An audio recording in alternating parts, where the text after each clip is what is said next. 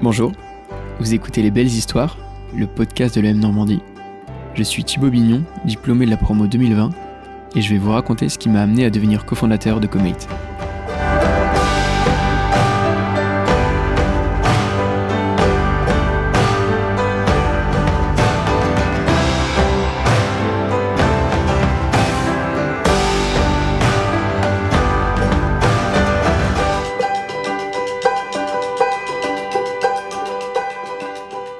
Fait donc un Erasmus de 6 mois euh, en Pologne, à Varsovie. Euh, c'était un projet que j'ai toujours eu un peu en tête. Euh, pour moi, l'étranger, c'est vraiment un moyen de, de découvrir un peu ce qui peut nous intéresser, de, de, s'émanciper un petit peu. Et, et, oui, ça a été une expérience incroyable. Je pense que tout étudiant a intérêt de, de, passer par là, dans le sens où, où on rencontre des nouvelles personnes, on mûrit beaucoup. Je pense que ça s'est vu entre notre première, euh, où nous, notre expatriation était en, deuxième année. On a vu euh, que chacun avait beaucoup mûri entre la, première et la, deuxième année. C'est assez difficile de rencontrer, en fait, quand on va en expat, euh, de rencontrer les locaux, vu qu'on est facilement avec d'autres, d'autres expats, d'autres étudiants étrangers, etc. Et, et les rencontres, les belles rencontres sont, en effet avec les étudiants étrangers, mais aussi beaucoup avec les locaux où, vraiment, quand on a la chance d'aller manger avec eux, de voir vraiment leur quotidien, euh, c'est très différent de l'image d'expat qu'on a. Je pense que euh, quelqu'un qui viendra en expat à Paris ou qui vit une expérience avec nous, euh, jeunes parisiens, il n'aura pas du tout la même expérience de la ville. Et c'est ce que j'ai, c'est les rencontres que j'ai beaucoup aimé.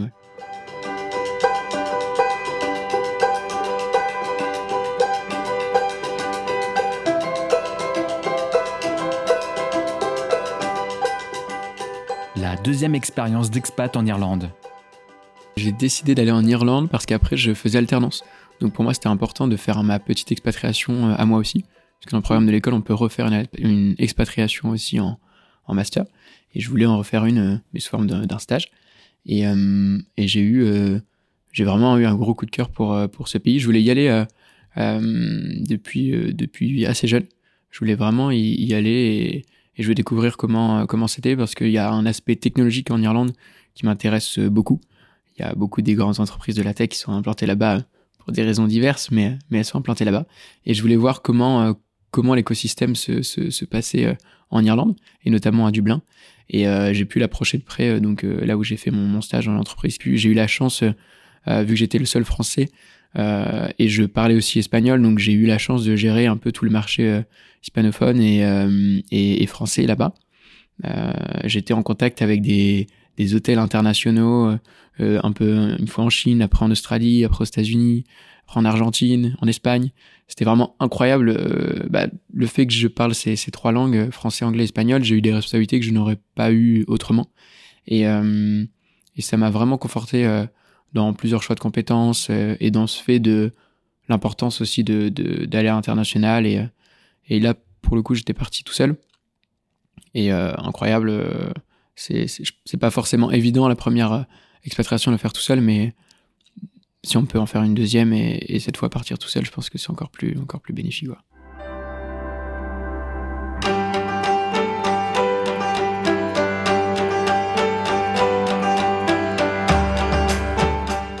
Rentrer dans le monde professionnel. J'avais envie un peu de, passer au côté professionnel et, euh, et j'ai pas eu en fait vraiment à chercher dans le sens où j'ai trouvé grâce au job meetup de, de l'EM. Donc euh, officiellement, j'ai pas vraiment envoyé de, CV pour trouver cette alternance, donc c'est assez cool. Et, euh, ça s'est vraiment bien fait euh, sous la forme d'une rencontre assez assez rapide en 15-20 minutes et qui a découlé sur d'autres entretiens, etc. Et, et j'avais aussi rencontré d'autres entreprises et c'est Rian que j'ai donc sélectionné pour pour faire cette alternance. Euh, chez Air Liquide, euh, j'ai beaucoup aimé mon expérience là-bas aussi. Donc c'était stage de fin d'études. Euh, c'était incroyable de, voir un peu l'univers grand groupe. Ça m'a toujours attiré dans le sens où toute personne a peut-être une envie un peu de, changer les choses ou autre, et j'avais vraiment envie de comprendre comment un grand groupe fonctionnait, quels étaient les, avantages, les inconvénients. Et c'est ce que j'ai pu vraiment découvrir dans ce, stage de fin d'études. Et mon poste là-bas, euh, j'étais euh, euh, en soutien donc d'un manager qui qui s'occupait d'une équipe de, de, de chefs de projet. Donc euh, j'assistais en fait les chefs de projet sur euh, tout ce qui est euh, gestion de données, analyse de données, etc. Je faisais du, de l'analyse de données commerciale. Le titre du poste c'était ça. Et c'était hyper intéressant. L'idée c'était vraiment de, de trouver, de les aider dans leur quotidien à eux pour essayer de, de limiter des coûts, essayer de voir les, les, axes de négociation possibles, évaluer les stratégies pour les prochaines, les prochaines négociations, etc. Donc c'était c'était vraiment intéressant. Et qui plus c'était dans le domaine de, de l'énergie. Euh, je travaille beaucoup autour de l'hydrogène. Et euh, c'est un sujet qui est en vogue, donc c'était c'était hyper intéressant. Euh, mes connaissances de, de, chimie étaient assez légères, mais, mais au moins j'ai pu les approfondir et, et c'était c'était incroyable de, de, de pouvoir vivre ça de, de l'intérieur, quoi.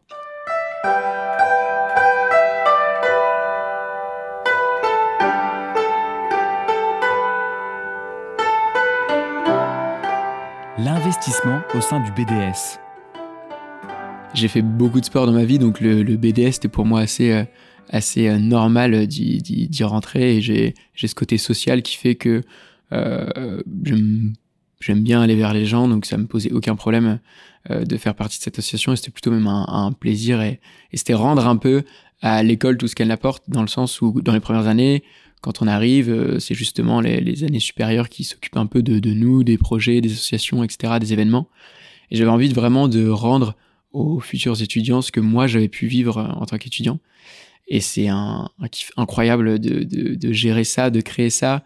On a une liberté énorme et euh, on a juste envie de, donner de notre temps au, maximum. Et, euh, euh, bah, le fait d'avoir été toute ma vie, adoré faire du sport. Donc c'est hyper naturel pour moi d'intégrer cet assaut et de donner du temps un peu pour les autres.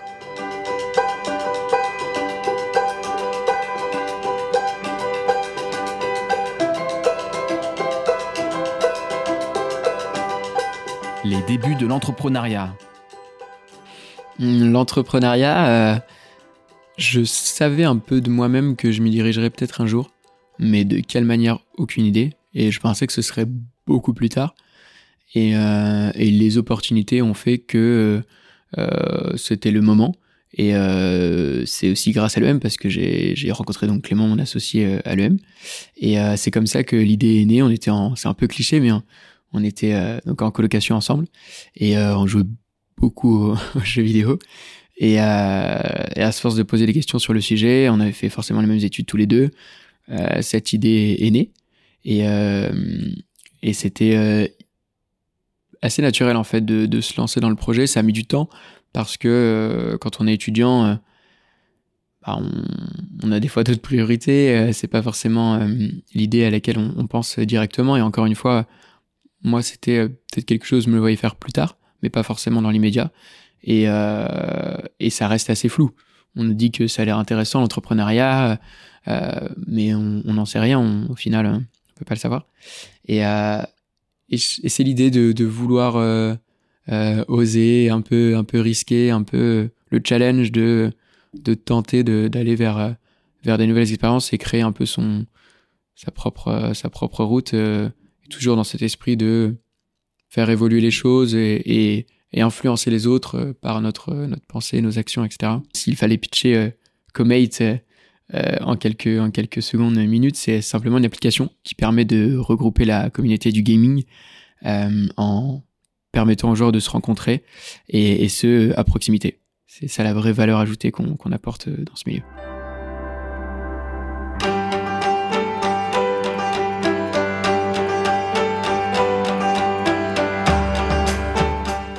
Des risques mesurés.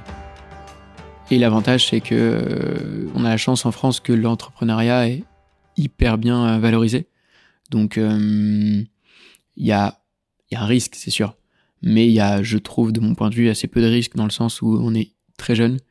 Euh, faire des erreurs, c'est pas grave du tout. Je pense que chaque personne qui a réussi, encore réussir, c'est un mot qui est très subjectif, a fait des erreurs et et peut-être que la réussite, c'est savoir euh, enchaîner les, les, échecs. Et, euh, et c'est ce qui m'a plu dans le, le monde entrepreneurial, ouais, clairement.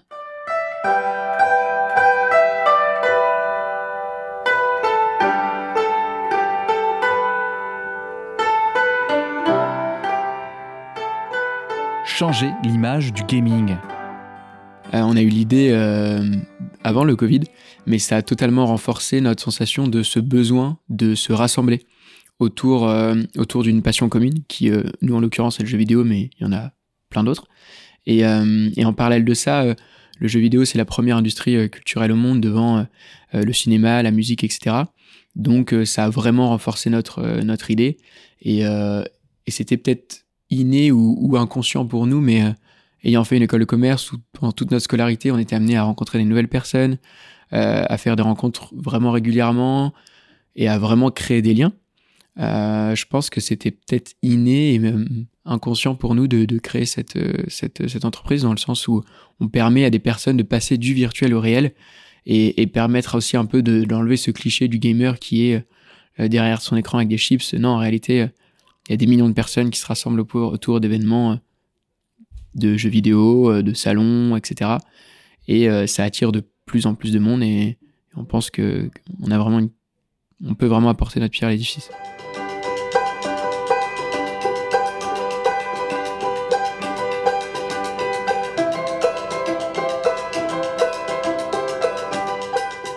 Savoir prioriser.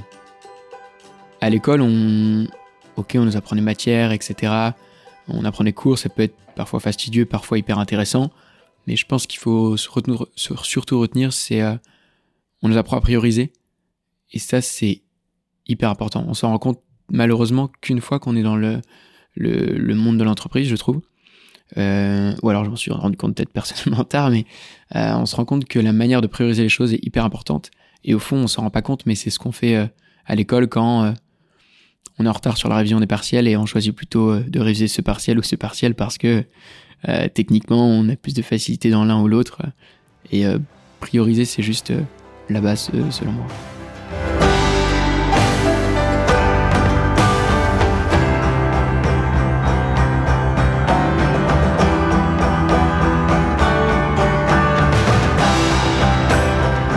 Merci d'avoir écouté mon parcours. J'espère qu'il vous a inspiré. À bientôt.